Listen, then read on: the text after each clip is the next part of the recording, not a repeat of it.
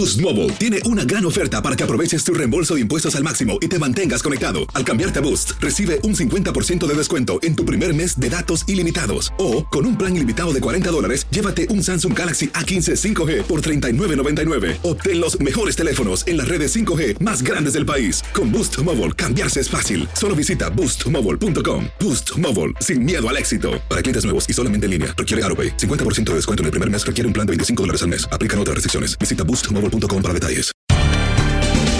Bienvenidos al podcast de Buenos Días América, la revista radial más completa para los hispanos. Política, salud, economía, tendencia y deporte son algunos de nuestros temas. Bienvenidos.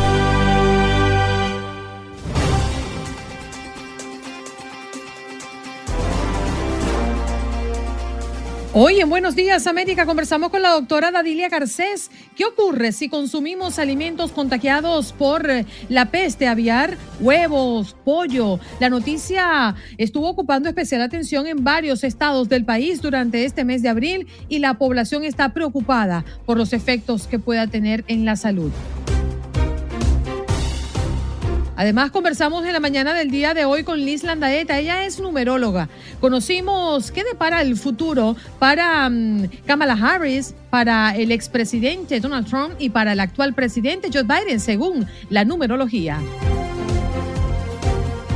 Debajo de la manga, este segmento donde te traemos estos temas eh, curiosos que solo sacamos debajo de la manga con Clara Truyenque, Juan Carlos Aguiar y Andreina Gandica y Andrea Martínez en los deportes para hablar de la NBA, cómo van los partidos y las series de estos playoffs y la Liga Mexicana con varios partidos desarrollados en la jornada de este miércoles. Además, lo polémico, eso que se está generando alrededor de Wimbledon, el tercer gran slam de tenis del año.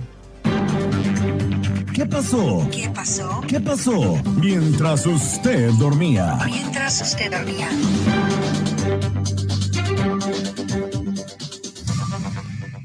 El presidente ruso Vladimir Putin ordenó a sus fuerzas que no asalten el último bastión ucraniano que queda en la ciudad sitiada de Mariupol, sino que lo bloqueen para que no pase ni una mosca. Desde nuevos empleos hasta perseguir coyotes, ¿qué avanzó en la estrategia de Joe Biden para frenar el flujo migratorio? Nueve meses después de lanzado el plan para detener la inmigración irregular hacia Estados Unidos, el gobierno de Estados Unidos publicó una lista con los programas activados con la ayuda del sector privado y los gobiernos de Centroamérica. Es noticia mm, el gobierno de los Estados Unidos que apela para volver a imponer la mascarilla en el transporte público tras recomendación de los CDC. No puedo ni caminar, me duele todo, asegura una migrante cubana que duró 18 días en coma tras accidente en México. Raquel Pérez, de origen cubano, viajaba hacinada en una camioneta con otros 17 migrantes rumbo a la frontera con Estados Unidos cuando el vehículo se accidentó. Tras varios días en estado de coma y superar varias cirugías, esta joven logró una mejoría en su salud pese a los pronósticos médicos, los cuales indicaban que no volvería a caminar. Ahora anhela que le otorguen una visa humanitaria para viajar a Estados Unidos, reunirse con su abuela y recibir tratamiento médico especializado. Arrestan a sospechoso por el asesinato de madre de Queens encontrada en una bolsa de lona. Las autoridades arrestaron a David Bonola, de 44 años, por el asesinato de Orsolia Gal, cuyo cuerpo fue hallado en una bolsa de lona durante el fin de semana. La mayoría de los estadounidenses decidió cambiar la manera de despedir a sus muertos. Datos de la Asociación de Cremación de América del Norte de 2020 revelan que el 56% de las personas fallecidas en el país han sido cremadas. El porcentaje representa más del doble que hace 20 años, cuando el 27% de los servicios funerarios eran bajo este método. Las razones son varias. La principal, los altos costos funerarios. El Senado de Florida aprobó un proyecto de ley que disolvería el Distrito Fiscal Especial de Walt Disney World que le permite operar su propio gobierno privado sobre sus propiedades en el estado. México disuelve una unidad antinarcóticos que cooperaba con la DEA. El gobierno de Andrés Manuel López Obrador informó la clausura de la unidad especializada en antinarcóticos que trabajaba desde hace más de 20 años en coordinación con la Agencia Antidrogas de Estados Unidos, DEA, para hacer frente al crimen organizado, algo que, según expertos, es un duro golpe para las relaciones bilaterales entre Estados Unidos y México. De hecho, analistas señalan que esta situación derivará en mayor violencia y un flujo desbordado de drogas. El alcalde de Los Ángeles, Eddie Garcetti, hizo pública su propuesta de presupuesto para el año fiscal 2022-2023, del que destaca su inversión en personas sin hogar y la recuperación económica tras el paso de la pandemia, así como nuevos recursos para seguridad pública. Illinois aprueba un millonario fondo para distribuir ayuda económica a más del 90% de las familias en el estado. El plan presupuestario firmado por el gobernador J.B. Prisker incluirá una ayuda de 685 millones de dólares que serán distribuidos a través de cheques directos de alivio financiero. Según confirmó el mandatario estatal, se otorgarán 50 dólares por individuo y 100 dólares por cada niño o dependiente que haya en la familia. Además de este beneficio, también se congelará el impuesto a la gasolina por seis meses y se suspenderá el gravamen a los comestibles por un año.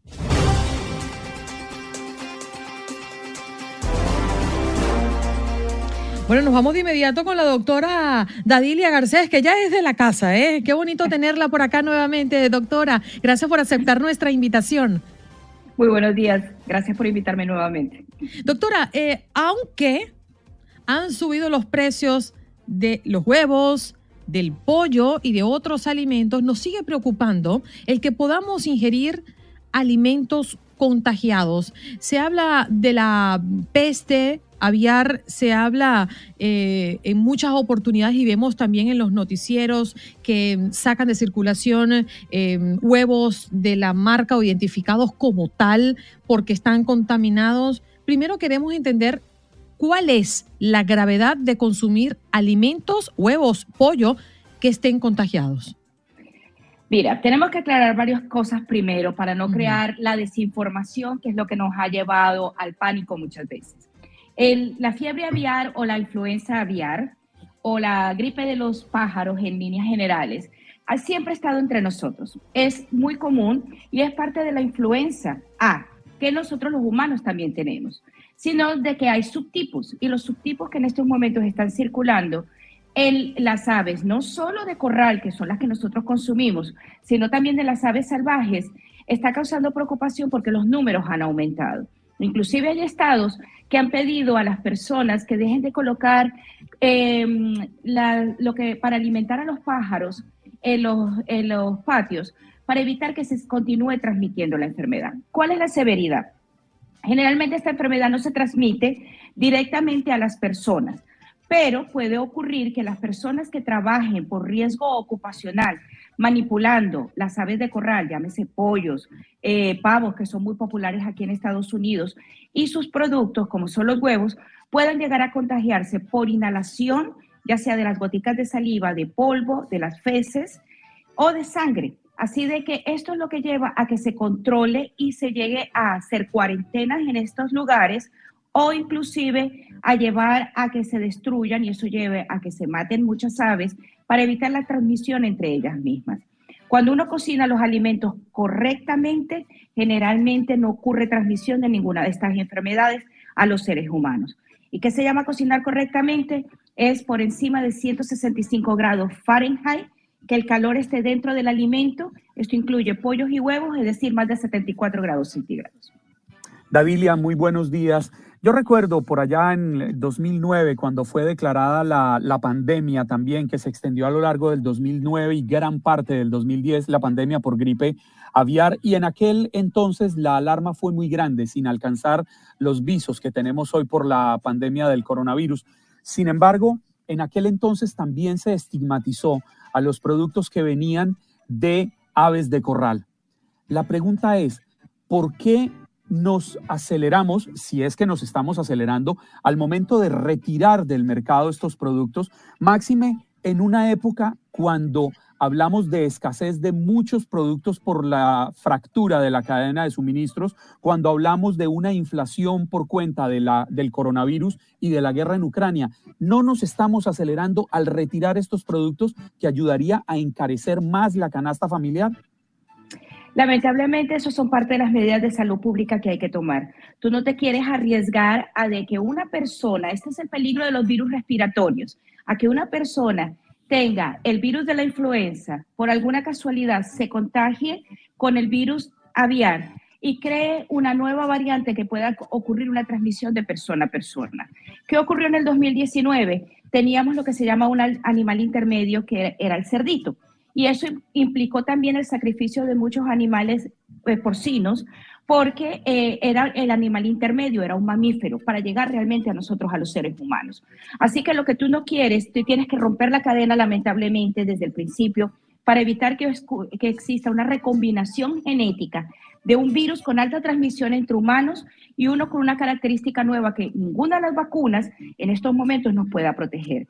Así de que o sacrificas la porción de la alimentación o sacrificas la porción de tener otra pandemia, que es lo que no menos necesitamos en estos momentos. Hay que recordar que históricamente, por ejemplo, en Irlanda, cuando hubo un gran problema de cadena alimentaria, cometieron el error, el error hace muchos años, hace más de un siglo, de que empezaron a alimentar a la población con patatas que no lucían o, papas adecuadamente y estaban contaminadas con un hongo. Y eso produjo mayor mortalidad que la hambruna que estaban pasando en ese momento. Doctora Dadilia, yo tengo o siempre he tenido la duda. Yo he escuchado personas que se toman una merengada y le colocan un huevo crudo. Y a mí, uy, huevos crudos. Comer huevos sin pasarlo por cocción o por calor siempre a mí me ha generado eh, cierta desconfianza, para llamarlo de alguna manera. Yo, también, Andreina, no es la única, mm. me declaro incapaz. ¿Ves? No soy la única. Eh, ¿qué, hay de esto? ¿Cuál es la diferencia y si corremos riesgos en, ingerir, al menos hablar de los huevos, porque el pollo, pues no, pero el huevo crudo? Sí, generalmente eh, la recomendación en general no es solo para la, influenza aviar que vemos en estos momentos. El huevo y el pollo puede ser portador de muchas bacterias también, como es la salmonela, como es la chiguelosis, que puede producir diarreas y puede producir grandes problemas eh, de enfermedades infecciosas sistémicas. Por eso la recomendación siempre es cocinar muy bien todo lo que se refiere a eh, aves de corral y sus productos que se incluyen los huevos. El consumir huevos crudos definitivamente no es una buena opción y no es saludable, correr el riesgo de enfermarte con cualquiera de estas eh, virus o bacterias que pueda tener en estos momentos dentro de ellos. Davilia, ¿en este momento hay alguna vacuna que nos proteja contra la gripe aviar? esta vacuna de la influencia que nos aplicamos cada año como refuerzo, quizás la propia vacuna contra el coronavirus nos puede generar alguna pequeña protección? Excelente pregunta. Siempre se recomienda colocarse la vacuna contra la influenza porque no quieres contagiarte de la influenza que está circulando en ese momento. Y eso te da una protección, vamos a decirlo, cruzada con la influenza aviar. Es decir, que si llegas a estar en contacto, sobre todo en personas que trabajan directamente con esto, y esto incluye a los cazadores, se le está recomendando inclusive a los cazadores que se vacunen porque ellos eh, tienen en contacto con aves eh, salvajes que en ciertos estados como Iowa, Pensilvania, se han conseguido más de un millón de especímenes muertos por este eh, virus de la influenza aviar y que los manipulen adecuadamente. El lavado de manos es súper importante, siempre se nos olvida. Pero sí, la vacuna de la influenza nos protege contra esta muy baja probabilidad de que te vayas a infectar con uno de estos virus. Mm. Doctora, mm, no es lo mismo gripe aviar que salmonela. No, no es lo mismo. ¿Cuál es la diferencia? Porque mucha gente dice, esos huevos vienen con salmonela, esa marca, esa gripe O sea, la gente lo dice y yo digo, no, es que no me suena igual, pero yo tampoco sé la diferencia. ok, la gripe aviar, ¿no? Y es normal, cada quien sabe lo que le corresponde. La gripe aviar es un virus respiratorio se transmite es por eh, eh, eh, gotas de contacto, en la misma vía de transmisión que tiene en estos momentos el COVID. Cuando estás en contacto con partículas, te lo colocas en la cara, no te lavas la mano adecuadamente o los respiras. En la salmonela es una bacteria que es más grande, ¿ok? Y se reproduce de una manera diferente. Y esta tiene, tiende a tener más, es un impacto a nivel gastrointestinal y a nivel sistémico. Es decir, te puede llegar a dar una septicemia si no se trata a tiempo. ¿Y dónde encontramos esa bacteria? Generalmente se puede conseguir en las heces de los animales, de las aves de corral, ¿ok? Y se puede conseguir también en muchos alimentos y en muchas verduras. Por eso siempre la recomendación es de comer los alimentos bien cocidos y definitivamente lavar muy bien las verduras. Una pregunta rápidamente antes de que el tiempo se nos acabe, porque al igual que Andreina, que Clara, y al igual que yo, muchísimas personas tienen mascotas y es sabido que la gripe aviar puede ser eh, contagiada a las mascotas porque se acercan a las heces de los, de los pájaros en nuestros patios, en las calles cuando los sacamos. ¿Qué debemos hacer? ¿Debemos sembrarnos de miedo, no sacarlos, alejarlos de estos eh, eh, residuos? Definitivamente lo primero que tenemos que hacer es reportar a las, a las autoridades locales si notamos de que existe un número grande de aves muertos alrededor de nosotros. Y especialmente aquí en el sur de la Florida tenemos también el virus del Nilo, que también hay que reportarlo. Así de que si ustedes ven de que estamos rodeados de muchos patitos y muchos de ellos empiezan a, a fallecer, hay que reportarlo de inmediato a las autoridades sanitarias. Por otro lado, mantener las vacunas vigentes de tus mascotas. Ellos también tienen vacunas contra el coronavirus y contra la influenza. Así de que manteniendo nuestras mascotas de esta manera y en caso de que lleguen a estar en contacto con ellos, darles un buen baño y observarlos. Si el, perrito empieza a tener manifestaciones como de una gripe, llevarlo de inmediato al veterinario y se les coloca un tratamiento. Mm. Doctora, muchísimas gracias por compartir con nosotros su sabiduría. Siempre es fácil entender cuando usted explica algo. Es increíble. Lo entrega, más, lo entrega masticadito, diríamos en mi tierra. Totalmente digerible. Es tan fácil, dice uno, pero es tan fácil. Mira cómo lo explica. Gracias, eso pasa, eso pasa cuando naces en Colombia y te crías en Venezuela. Feliz día. Una mezcla muy bonita. Somos hermanos, sí, señor. Ella es la doctora Dadilia Garcés. ¿Qué ocurre si consumimos alimentos contagiados por la peste aviar? Huevos, pollo. La noticia, bueno, ha tocado a varios estados del país durante este mes de abril y la población está preocupada por los efectos que pueda tener en la salud. Y la doctora Dadilia, bueno, ha llegado para explicarnos qué es, cómo, cómo se come, cómo, cómo entendemos todo esto y cómo podemos, sobre todo, prevenirlo.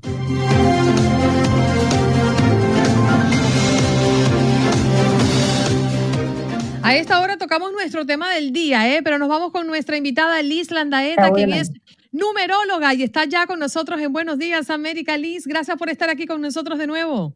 Buenos días América, qué felicidad de verdad de estar aquí compartiendo un día más con ustedes. Muchas gracias. Oye, por cierto, siendo el 2022 un año electoral en los Estados Unidos importantísimo, pues todos tienen los ojos puestos en los políticos, ¿no? Y en este caso, por supuesto, el presidente de los Estados Unidos, Joe Biden. Según su fecha de nacimiento, ¿qué puedes ver alrededor del presidente? Siento que principalmente hay cosas importantes, sobre todo a nivel espiritual, que se están moviendo en este año, año 2022, año de decisiones fuertes y radicales. A nivel, a nivel numerológico, que es lo que se encarga de profundizar el ser, nosotros vemos todo lo que nuestros ojos pueden percatar, pero lo que sentimos cada uno de nosotros, esa luz que tenemos por dentro, es la que nos va a permitir darnos cuenta de realmente quién es quién.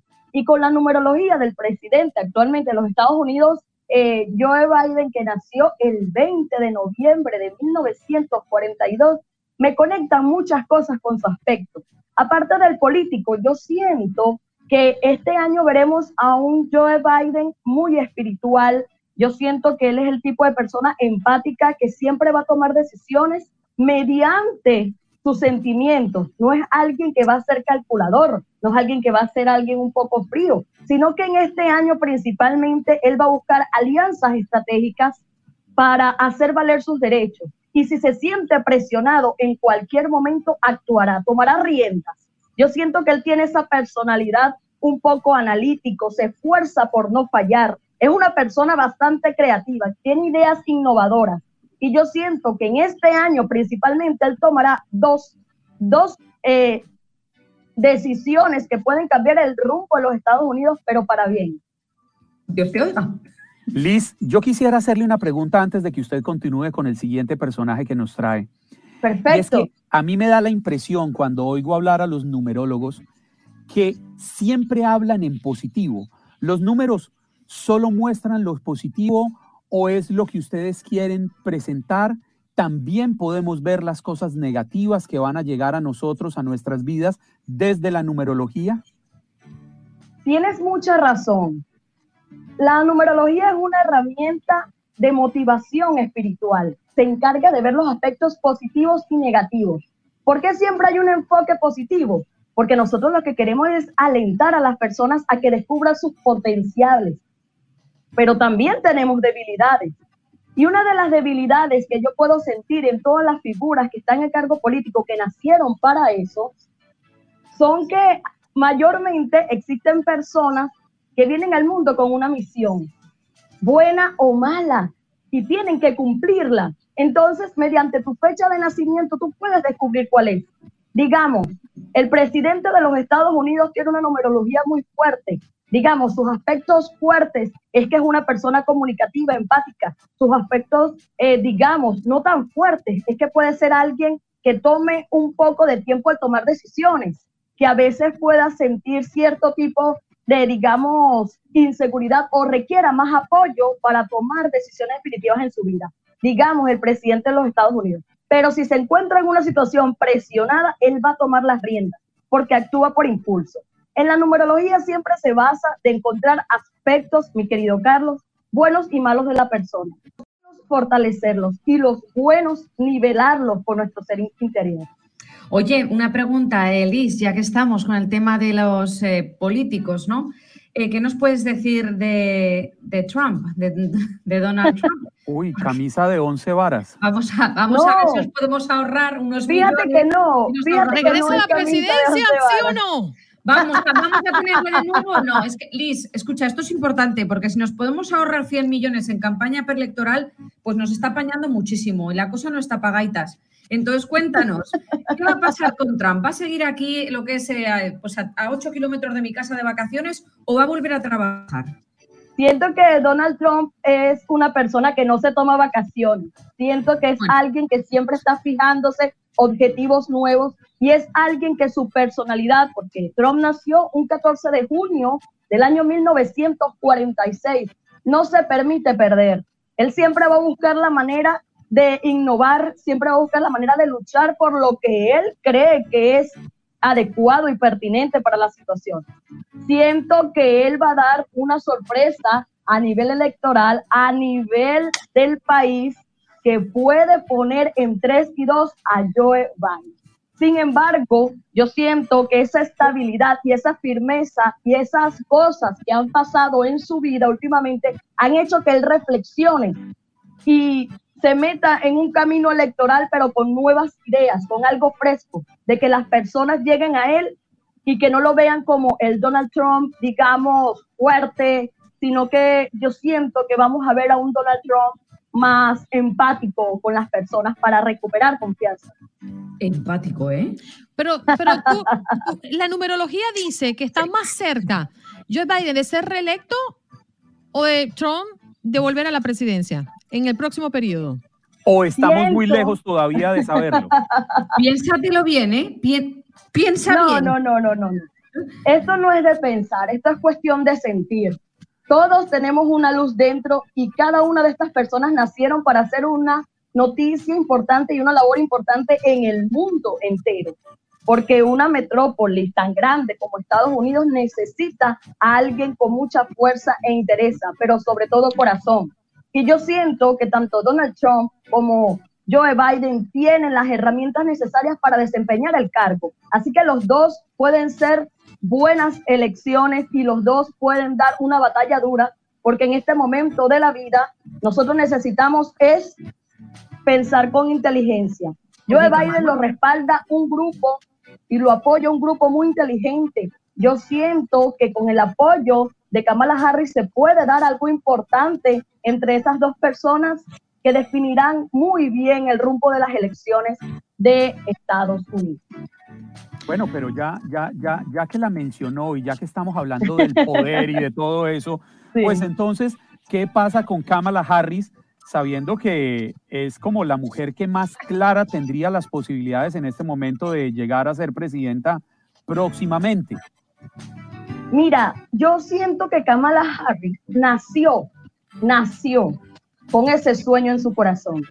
Yo siento que es una mujer que ha luchado, que ha perseverado, que se ha preparado para este momento de la vida. Tiene muchas ideas buenas, pero lo que yo siento que ella la puede tener un poco es que necesita apoyo, apoyo, necesita sentirse apoyada y respaldada por una gente, por un pueblo, digamos también por un partido que pueda elevarla.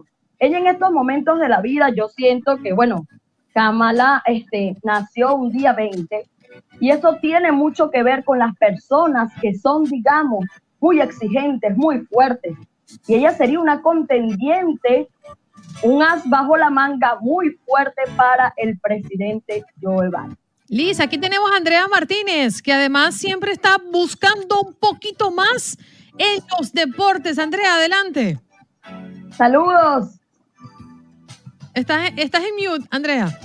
Sí, perdón. Ahora sí. Este, ahora me dijeron que tuviera preparadas fechas en las que Una. los equipos. Una, una que no tenemos más tiempo, corre. Vamos No. a decir Barcelona, Ay, 29 de noviembre. 29 de noviembre de 1899. Esas son las fechas de los equipos. ¿O cómo? Sí. ¿Qué es lo que tú quieres? ¿Sí? Sí, la fecha de- del equipo, la fecha en la que se, Fundación. se, se fundó. Ajá. ¿Y qué quieres tú saber, mi corazón? ¿Cómo, cómo le va a ir al Barcelona? ¿Va a poder resurgir? Yo siento que basándose en su numerología es eh, muy importante que haya organización en el equipo. Yo siento que está muy inestable y que en este momento de la vida el equipo de Barcelona debe hacer un alto y debe dejarse dirigir por las personas que realmente saben. Yo siento que hay demasiadas piezas estratégicas que pueden utilizarse de una mejor manera para que puedan dar un batacazo, para que pueda hacer algo fuerte lo que pueda suceder con este equipo. Y que bueno, alegren a todos sus seguidores. Que las personas andan muy tristes en estos momentos, pero yo siento que el equipo de Barcelona le va a dar una felicidad a todas esas personas que creen y confían en él. Liz, muchas gracias por estar con nosotros esta mañana. Un abrazo, que tengas lindo jueves viernes. Dios los bendiga, que la luz siempre esté con ustedes y como siempre aquí su clarividente que les va a decir la verdad. Gracias. Liz Saludos. Landaeta, numeróloga, hoy en Buenos Días América de Costa a Costa.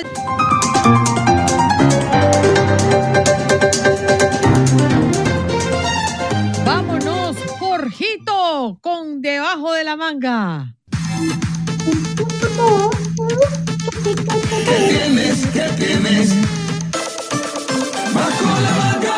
Venga, Juan Carlos, usted hoy es el O elegido. el- es, es en serio que iba a arrancar conmigo. Fíjense que hace unos días leyendo encontré una historia muy, un poco fea, pero muy llamativa. ¿Ustedes han oído hablar del pájaro monstruo? no. Bueno, déjenme contarles que el pájaro monstruo, cuyo nombre científico es el Balaene, Balaeniceps rex, es conocido como el pájaro pico de zapato por la forma que tiene su pico. Y es un pájaro que mide como metro y medio de altura y cuando abre sus alas son por lo menos dos metros de ancho. Es un pájaro grandísimo que se encuentra en África, en algunas regiones de África.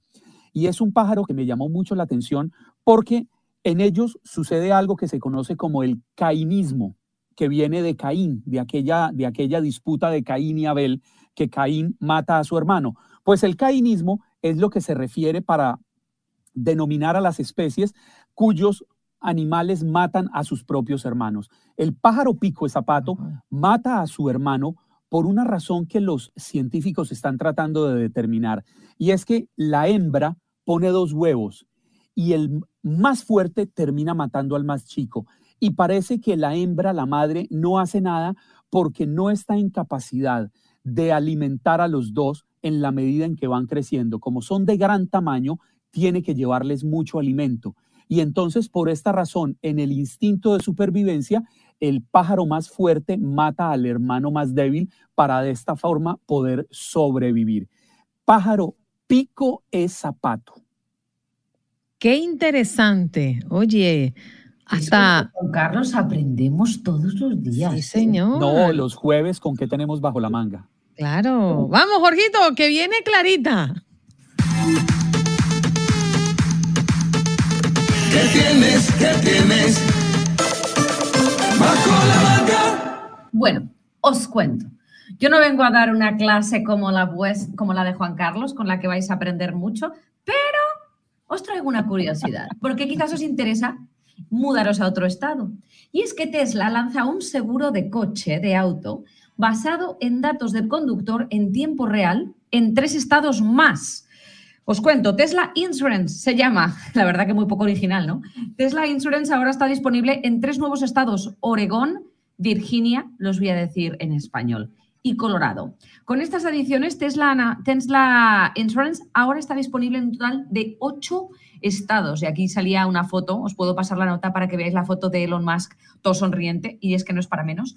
Eh, Tesla ya había introducido su propio seguro en California, pero no utilizaba datos de conducción en tiempo real ni la puntuación de seguridad de Tesla que había sido el objetivo original ¿no? de esta campaña, digamos, de este seguro.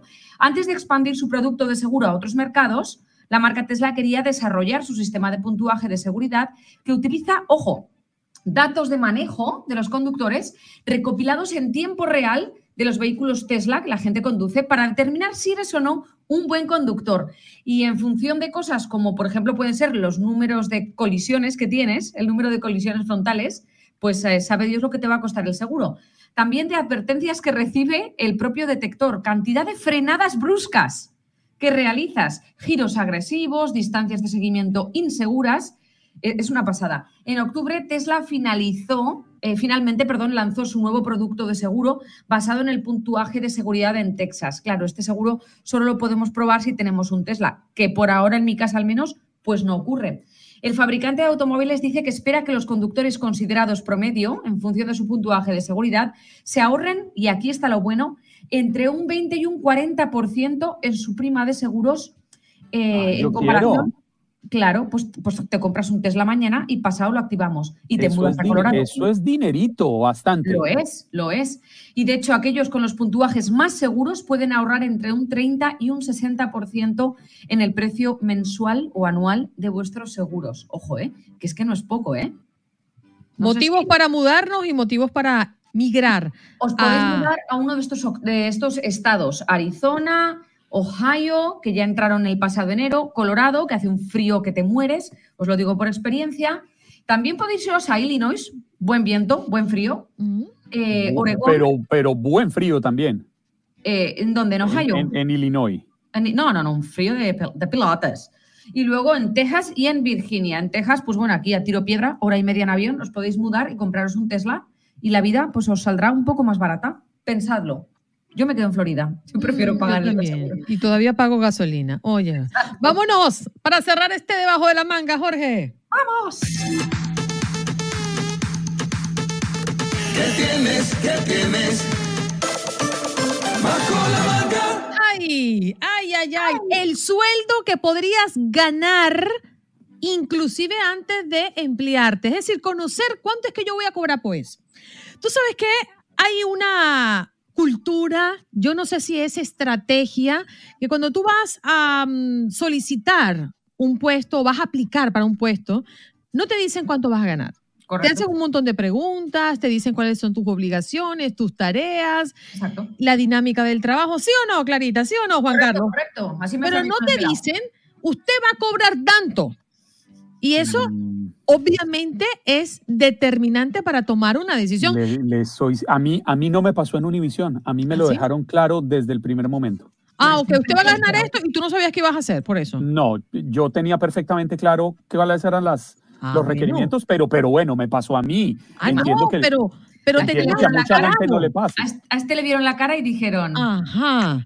300 mil por guapo. De una vez. Bueno, pero fíjense que la Comisión Europea aprobó con 403 votos a favor, o sea, una mayoría considerable, 166 en contra y 58 abstenciones, el inicio de las negociaciones con los distintos gobiernos de la Unión Europea sobre la propuesta de la Comisión para poner en marcha una directiva sobre transparencia retributiva. ¿Qué quiere decir esto? Que la ley obligará a informar sobre el sueldo antes de la entrevista de trabajo. Es decir, usted dice, tengo este trabajo con este sueldo, está interesada y ahí llegarán los posibles ocupantes de ese puesto. Oye, me parece interesante, me parece esta propuesta interesante. Sobre todo que aplica un, un, dicho que le he escuchado a mi papá toda la vida. Cuentas claras mantienen amistades. Otro dicho, por la plata baila el mono. ¿Qué es eso? Ah, claro. Sí. Sí, sí. Por la plata baila el mono. En Venezuela yo lo oía decir, por el Bolívar baila el perro. Óigame, ¿me, me, me permiten? Les, les doy dos ñapitas. Claro, venga, venga. Dos, Sí, dos sí. ñapitas hablando. No te vayas a así de- botarlos debajo de la manga de la próxima semana. No, no, no, no, no, Ah. porque es que las dos ñapitas me surgen a raíz del debajo de la manga que trajo Clara Truyenque. A ver. El primero, Se muda a Colorado. este. hace unos días detuvieron en San Francisco un vehículo. La policía iba siguiendo Sí. y hay un video grabado.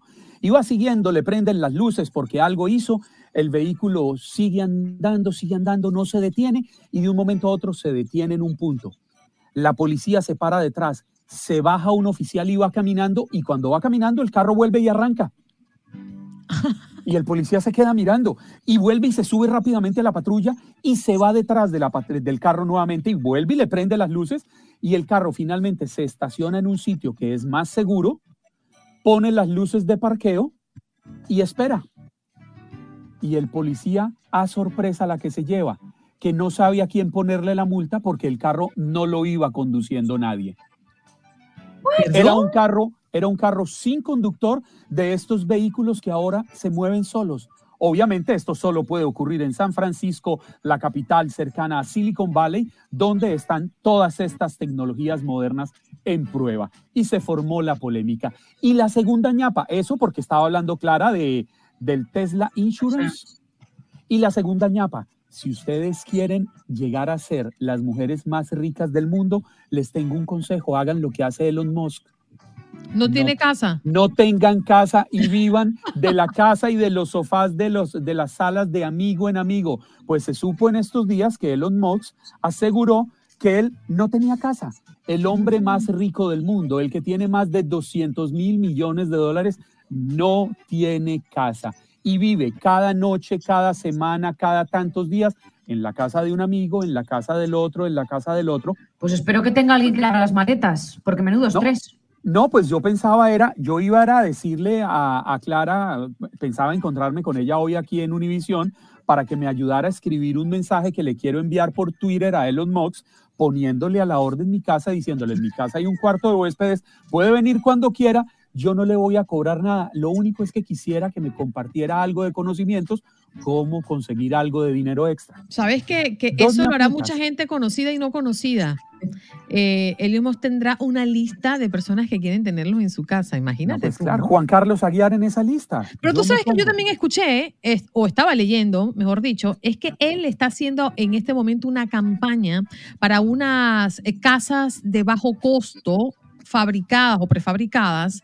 Eh, No Sí. sé si son de estas impres- impresas en 3D. ¿no? Empresas No- en 3D, como Ajá. les conté unas semanas atrás en uno de mis primeros Entonces debajo de la dicen manga. que todo esto que él está diciendo, que no tiene casa, tiene que ver mucho con esta campaña que, que está lanzando por la venta de estas casas de es bajo que costo. no, no, yo creo que él maneras. no da puntadas sin dedal. Total. Pero de todas Él, él maneras, sabe la para dónde va. Miren la discusión que hay aquí en la Florida ahora, la, la pelea que le está casando el gobernador Ron DeSantis a Elon Musk en esta discusión por la oferta pública que hizo Musk de comprar todas las acciones de Twitter a quienes tengan acciones. ¿Qué tal? Y, y- y está esta pelea interesante. Yo he querido tratar de entenderla. ¿En qué momento termina el gobernador Ron DeSantis metiéndose en esta puja y, y- y- y buscando pelear con, con Mox? Oiga, uno andarle cazando peleas al hombre más rico del mundo no- no Ah. tiene como mucha lógica. ¿Qué tienes? ¿Qué tienes? Estás escuchando el podcast de Buenos Días América, la revista radial más completa para los hispanos. Escúchanos en las diferentes plataformas: Euforia, Spotify, TuneIn y iHeartRadio. Tu DN Radio. Vivimos tu pasión.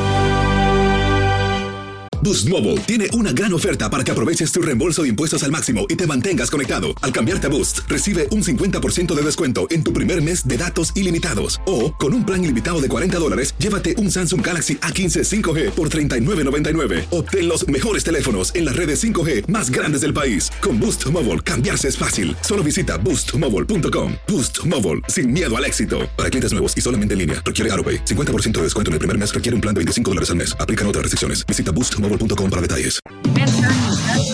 Co- Como dicen los grandes, la liga se gana partido a partido. En Buenos Días América, Contacto Deportivo.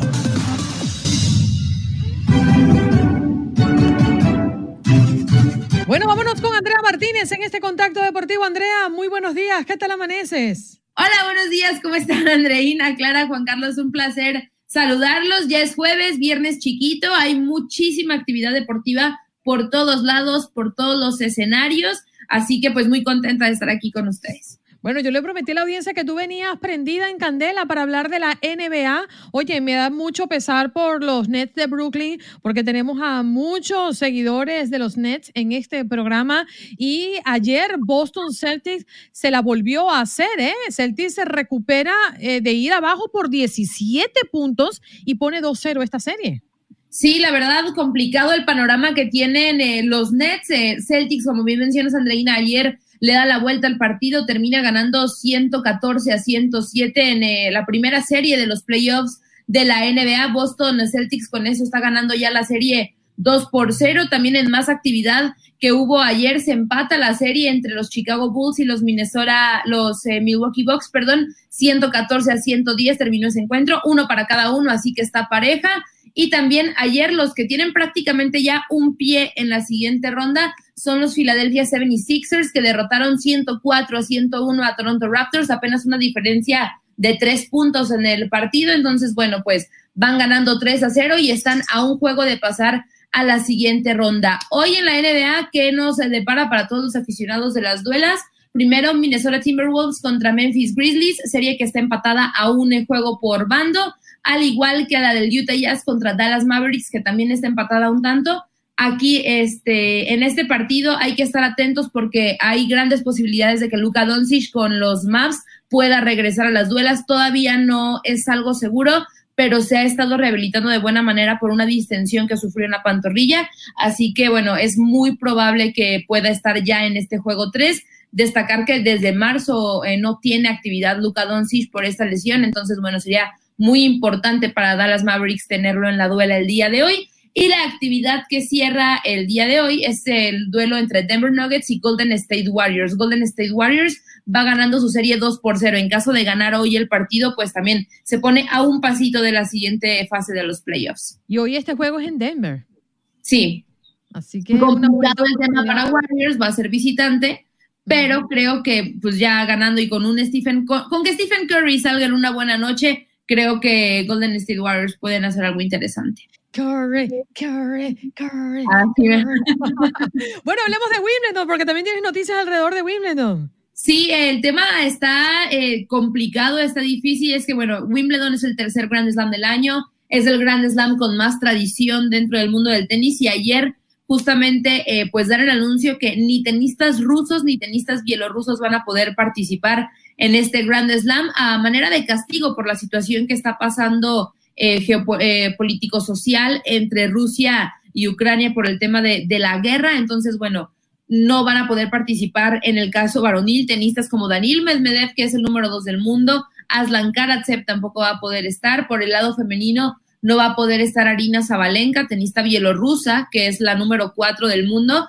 Eh, mencionan que, bueno, pues es el tema del castigo, el gobierno británico y el ministro de Deportes se pusieron de acuerdo para que no, no estén en, en, en Wimbledon. La ATP ya dio su comunicado, dice que ellos se alejan de cualquier decisión, ellos no tuvieron nada que ver al respecto y pues califican esta, esta decisión como injusta, como discriminatoria y como un precedente negativo en el tema del deporte. Desde mi punto de vista creo que es demasiado injusto porque yo creo que, que Daniel Medvedev o, o Arina Zabalenka no, no hicieron nada para ser castigados, ¿sabes? O sea, creo, creo que, es, que es, ellos no tienen la culpa de tener un presidente con, con esas ideas, ¿no? O sea, que si están bien o están mal, pues cada quien tendrá su opinión, pero ellos no tienen la culpa de, de lo que haga su, su, presidente, ¿no? Porque si se castigara a toda la gente por lo que hacen bien o mal los presidentes, no, pues todos estaríamos castigados ya, ¿no?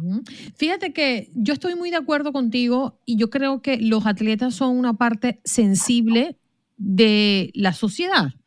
Porque cuando hablamos de atletas de alto rendimiento, entendemos que dedican su vida, sacrifican sus momentos, horas de trabajo a diario y que además la vida de un deportista de alto rendimiento tiene vigencia pronta. Entonces, cuando hablamos de los Juegos Olímpicos, que vamos a impedir que los jugadores rusos jueguen, o sea, ¿sabes lo que es perder cuatro años de tu vida?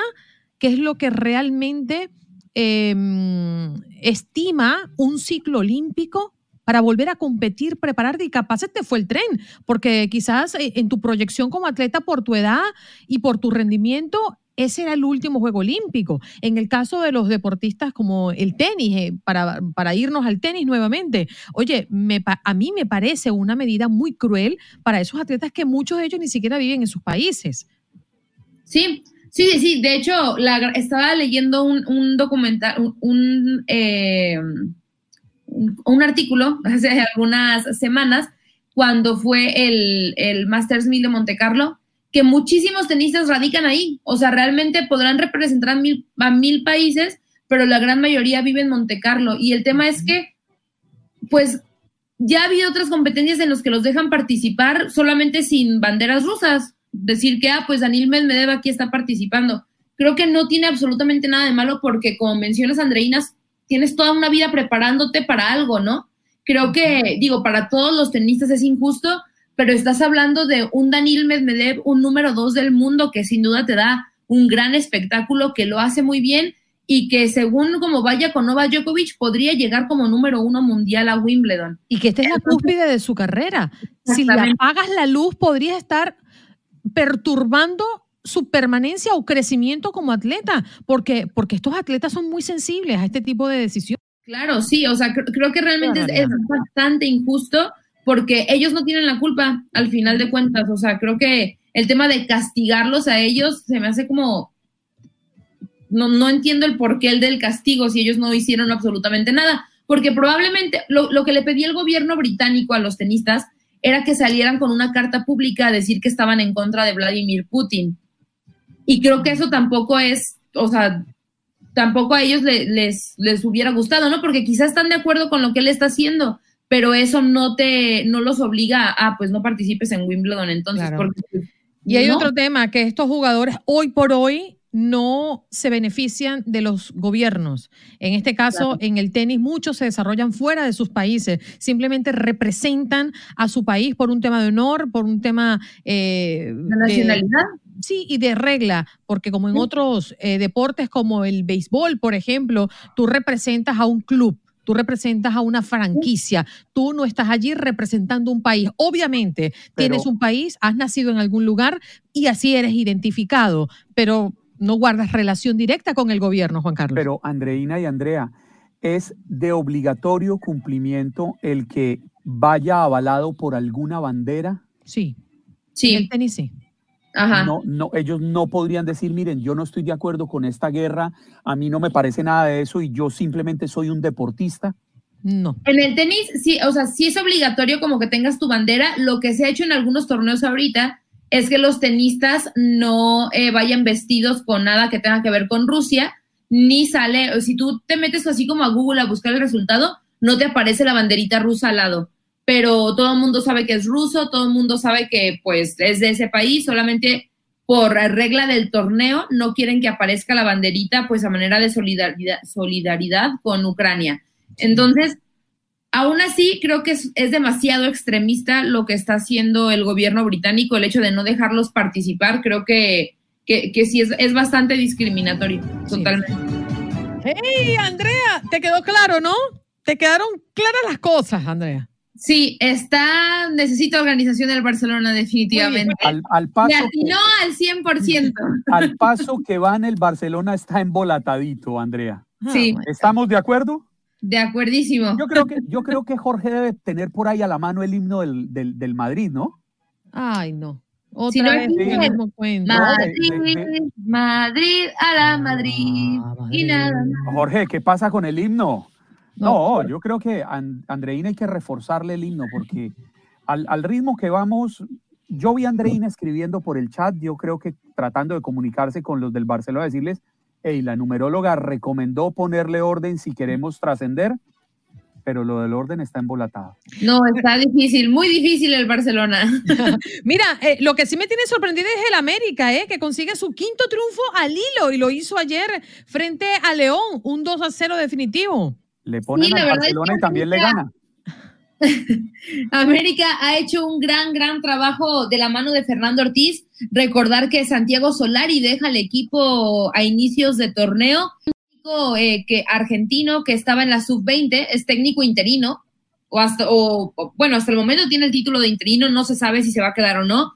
Ha dado muy buenos resultados. Creo que nadie se esperaba que América estuviera en estas situaciones. Estaba en los últimos lugares de la tabla y ahorita son sextos. Todavía tienen posibilidad de calificar directo a la liguilla, algo a los cuartos de final, perdón, algo que a inicio de torneo ni nos pasaba por enfrente, ¿no? Porque eh, estaban teniendo un muy mal torneo. Eh, creo que eh, Fernando Ortiz lo ha hecho muy bien. Soy de las partidarias en las que debería quedarse. Se habló mucho cuando se fue Solari que América estaba buscando a Nicolás Larcamón, pero creo que para qué buscar algo si ya lo tienes con, con Fernando Ortiz. Le halló al equipo, se entendió con el equipo y creo que eso es algo bastante positivo para las Águilas del América, que como bien mencionas, Andreina, ayer derrotaron 2 por 0 a León. También otra actividad de ayer, eh, Atlético de San Luis se enfrentó a Pumas, dando la sorpresa a los de San Luis Potosí que ganaron 2 por 0 a Pumas. Pumas está muy concentrado en la Liga de Campeones de la CONCACAF, final de ida que se juega la próxima semana. Perdieron ahora en liga, pero bueno, aún así los Pumas están en repechaje y tienen posibilidades importantes para, para estar en esta fase final. Ayer también en un partido en el que me parece se esperaba más y era muy importante tanto para Rayados como para Atlas, terminan empatando sin goles. ¿Por qué era importante? Porque Rayados eh, eh, ayer, antes del partido, Rayados era cuarto y Atlas era, era quinto. Entonces había esa posibilidad de que ganara, iba a tener ese boleto directo a los cuartos de final. Sin embargo, terminan empatando sin goles, las posiciones se quedan igual y bueno, pues Atlas sigue rasguñando esa posibilidad de estar directo en los cuatro mejores del torneo. Hoy queda un partido para que se acabe la jornada 15. Querétaro se va a estar enfrentando al Cruz Azul, un Cruz Azul que está en decadencia, está cada vez peor el equipo de la máquina. Se dice que Juan Reynoso podría dejar al equipo terminando el torneo en caso de que no llegue a la final. Ya se manejan algunos nombres de quién podría suplir a, Juan Reynoso. Por ahí estuvieron teniendo pláticas con Matías Almeida. También se habla que Diego Coca, Diego Coca no ha renovado con los rojinegros del Atlas. Entonces también es otra de las opciones que, que está ahí en la, en la baraja, ¿no? De técnicos. Así que un cierre importantísimo el que está teniendo la Liga MX. ¿Cómo está la tabla al momento? Pachuca, Tigres, Puebla y Monterrey son los primeros cuatro y son los que estarían calificando directo a los cuartos de final, los que tendrían una semana de receso mientras se juega la reclasificación.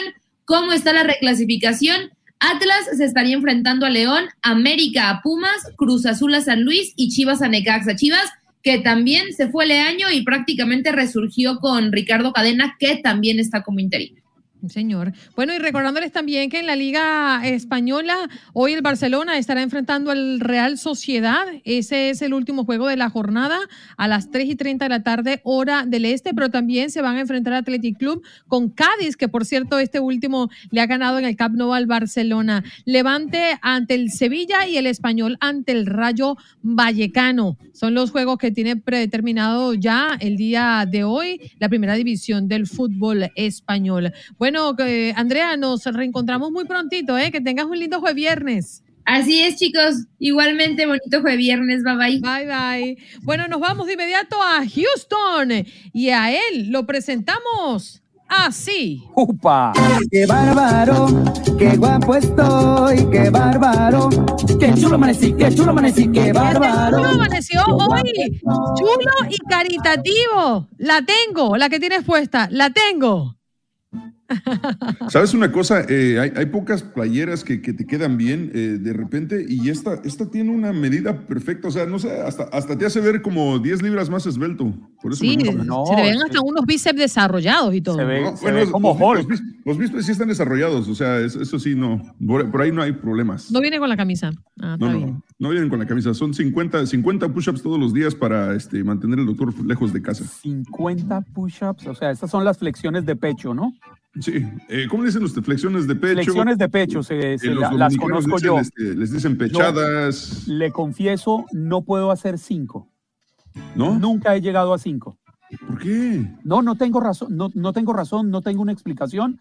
Eh, No tienes vergüenza. No, no y, rea- y realmente yo no soy un, yo no soy un hombre que haya hecho mucho ejercicio toda la vida. Yo ahora nota. monto algo de bicicleta, salgo y camino, me gusta jugar racquetball, pero ejercicio de Mira, lo que puedes, todo lo que puedes no. hacer, lo que puedes hacer es eh, ponte la meta de, por ejemplo, esta semana hacer cinco todos los días. No tienes que hacerlas al mismo tiempo. Puedes hacer una horita, eh, después espérate dos horas y haz otra y así. Cinco Yo reto a. Juan Carlos que se quite la camisa. Que un brazo está más desarrollado que otro. Es que tiene un ejercicio muy particular. Oh, Yo la- practiqué de joven el levantamiento de botella y lanzamiento de colilla. Ah, mira, qué, qué bueno, qué bueno que lo aclaraste. Qué bueno que lo aclaraste porque estaba, dije, estabas checando a ver cuál está más, a ver si No, no, no, no. más gordo. Yo sigo con el levantamiento de botella, pero levanto la- uso las dos manos. El lanzamiento de colilla lo suspendí hace más de 25 años. Gracias a Dios, parcero. Fue lo mejor que usted César. pudo hacer por usted. ¿Qué tenemos en Houston? Oye, pues eh, hay una situación que se está suscitando un- algo histórico en la ciudad espacial. Bueno, no necesariamente exactamente en la ciudad de Houston, pero resulta que un, un, este, un convicto eh, de haber asesinado a un, a un policía en 1990, se trata de un hombre llamado Carlwyn Buntion, que tiene 78 años y está, está agendado para ser ejecutado esta noche en Huntsville. Bunting fue convicto en 1990 por el asesinato del policía eh, de Houston, James Irby. Eh, es el reo más longevo en la antesala de la muerte en Texas y será también el, reo más longevo en haber sido ejecutado por el Estado. Según los documentos, en, en junio de 1990, eh, Irby, que era un oficial motorizado, eh, detuvo un vehículo donde iba manejando este, John Killingsworth y Bunsen iba en el lado del pasajero. Encuentran heroína en el vehículo, entonces este tipo le da dos disparos al policía y cuando cae al piso lo va a rematar con otros dos disparos. Entonces eh, lo arrestan y ya, ya tenía una, ya tenía una, una, las- una la- larga Un lista de- de, crímenes y un historial criminal de, de esos de, de que robos, este, agresión a, a- agresión sexual a menores, o sea, un montón de cosas en este tipo. Entonces, finalmente, desde 1990 hasta ahora, finalmente recibirá la 32 familia cierto, en junio. cierto, van a cerrar un poquito este ciclo para la familia. Así que esta noche se supone que será el- el- la ejecución. Ahí en 32 Huntsville. años después del asesinato. Qué, Imagínate. inter- qué interesante. Tantos años para, para, para, especialmente para alguien que ya tiene ese historial y que es prácticamente innegable que cometió el crimen, ¿no? Es, es, eh, creo que se podría ahí discutir que es una situación donde se gastan demasiados recursos en una persona así. Después de 32 años, ya es otro hombre. Pues yo creo que sigue siendo el mismo, yo creo que no puedes borrar el historial que ya tenía, ¿no? También. No, no, claro, no, no es que sea mejor o peor, es que simplemente es otro hombre. 32 años después, tú sabes Claro, todo lo que pasa con 32 años. Pasaba los 40 años de edad cuando asesinó al policía. Si Tenía, tiene tenía 40 tenía 78, 40 y- tenía 46, 46 años Ajá, tenía. 46 años. Qué locura. Así Nos enganchamos cosas. contigo, César, en un ratito nada más. Más te vale, más te vale que te enganches, Andreina, ¿eh? A las 10 de la mañana hora centro a través de TUDN Radio 93.3 FM, Your Station of Champions. Oh my ¡Wow! goodness. Pasa es que tengo que practicar porque a veces me toca hacer entrevistas en inglés y, y para que no se me olvide. Estuviste en el estadio este fin de semana, ¿no? Eh, bueno, todo, el del lunes, no fin de semana, no, el lunes, No, el lunes y ayer, eh, porque empezó la serie de casa, la primera serie en casa de los Astros con, contra los Angelinos, entonces nos tocó el lunes para el día de apertura y nos tocó el día de ayer. Este, ayer entrevistamos a, a quien, a José Urquidi, a Letnis Díaz y a Benjamín Gil, que es eh, parte de uno de los coaches de, de los Angelinos, y más adelante pondremos algunas de las entrevistas aquí en Encanchados, así que... ¿Has muy bien. podido hablar con el pequeño gigante? No, lo vi el lunes, eh, pero est- era, era- iba muy tranquilo, pero después se lesionó. Entonces, el, el martes estaba en las instalaciones del estadio, pero en ropa de civil, no, no, estaba, no estaba practicando ni calentando ni nada por esta lesión en la corva, pero eh, ya lo pusieron en la lista de, de lesionados Pero no le por 10 gusta dar días. como muchas entrevistas, ¿no? Eh, no, él es, eh, sabes que el año pasado me, me tocó eso, que él decía, hoy no, pero después, y ya después el día de la Serie Mundial, él solo se acercó, ahora sí vamos a platicar. Ah, bueno, o sea, se respeta, se respeta. También lo que puedes hacer es decirles, oye, este, tal vez en el tercer juego podemos platicar. Ah, sí, con todo gusto, ya te ponen la hora y sin problema. Pero eso sí hay que recalcarlo, en las ligas mayores de béisbol es muy accesible, nos están dando acceso hasta entrar al clubhouse a los vestidores con los beisbolistas a, a platicar ahí. Eh, digo, en algún momento si, la, si el fútbol hace lo mismo, estaríamos en otro, en otro nivel de, de- de prensa. Sí, bueno, yo recuerdo hace ya varios años eh, me pasó una situación eh, con los Marlins. eh, estaba yo haciéndole una entrevista. Estaba, imagínate, Ozzy Guillén de manager en ese momento en el equipo del sur de la Florida y me ha concedido una entrevista y, a él, y él no se la había concedido a los canales que tenían el derecho de transmisión. Y estos señores eh, que dirigía la prensa en ese momento han puesto una queja y han querido quitarme la credencial porque yo tardé mucho tiempo haciéndole la entrevista al manager y que no había pasado por ellos, pero es que el manager me había dado la entrevista porque él quiso. Bueno, Claro. eso fue un rollo terrible, pero tú sabes, conflictos de intereses internos. He reclamado, porque además yo vine de Venezuela especialmente a hacer entrevistas para, para el equipo de los Marlins y peleé y dije, no, yo vine a hacer cinco días de trabajo en el, y aquí no me van a sacar porque yo no hice nada malo. Bueno, al final todo se resolvió. Y, y es que sí, si te da la entrevista exclusiva y ya tienes pactado, no pueden de- decirte, oye, no, no, no tardes más de 15, 20 minutos, o sea, no pueden hacerte eso. Pero me ha tocado, por ejemplo, en la Serie Mundial que algunos colegas, eh, estás, estás en, en la trifulca, ¿no? En el chacaleo que, que buscas a, a un lanzador o a quien sea. Y estos eh, colegas agarraban un lanzador y los metían en el dugout y se quedaban ahí con él para grabar un documental completo. Y mientras tanto, todos los demás de la prensa esperando para hacer dos, tres preguntas. Entonces Claro. ahí sí ya es eh, falta de, de profesionalismo, creo yo. Pero no, lo que tú hiciste está bien. Si ya estaba pactada la entrevista, es problema de ellos, no tuyo. Sí, así es. Bueno, nos vamos a una pausa. Oye, Triple Chulo, un placer verlo, ¿eh? Eh, igualmente, ya, ya, los, ya los echaba de menos. Nosotros también. Gracias por estar con nosotros. Él es César Procel y los encuentra, sí, allí en la 93.3 FM, en nuestra emisora que suena duro, fuerte y claro, allá en Texas, específicamente en Houston, con Enganchados un poquito más tarde. Gracias por acompañarnos en nuestro podcast. Buenos días América. Y recuerda que también puedes seguirnos en nuestras redes sociales. Buenos días AM en Facebook y en Instagram. Arroba Buenos días América. AM. Nos escuchamos en la próxima. Boost Mobile tiene una gran oferta para que aproveches tu reembolso de impuestos al máximo y te mantengas conectado. Al cambiarte a Boost, recibe un 50% de descuento en tu primer mes de datos ilimitados. O, con un plan ilimitado de 40 dólares, llévate un Samsung Galaxy A15 5G por $39.99. Obtén los mejores teléfonos en las redes 5G más grandes del país. Con Boost Mobile, cambiarse es fácil. Solo visita boostmobile.com. Boost Mobile, sin miedo al éxito. Para clientes nuevos y solamente en línea, requiere AroPay. 50% de descuento en el primer mes requiere un plan de 25 dólares al mes. Aplican otras restricciones. Visita boostmobile.com para detalles.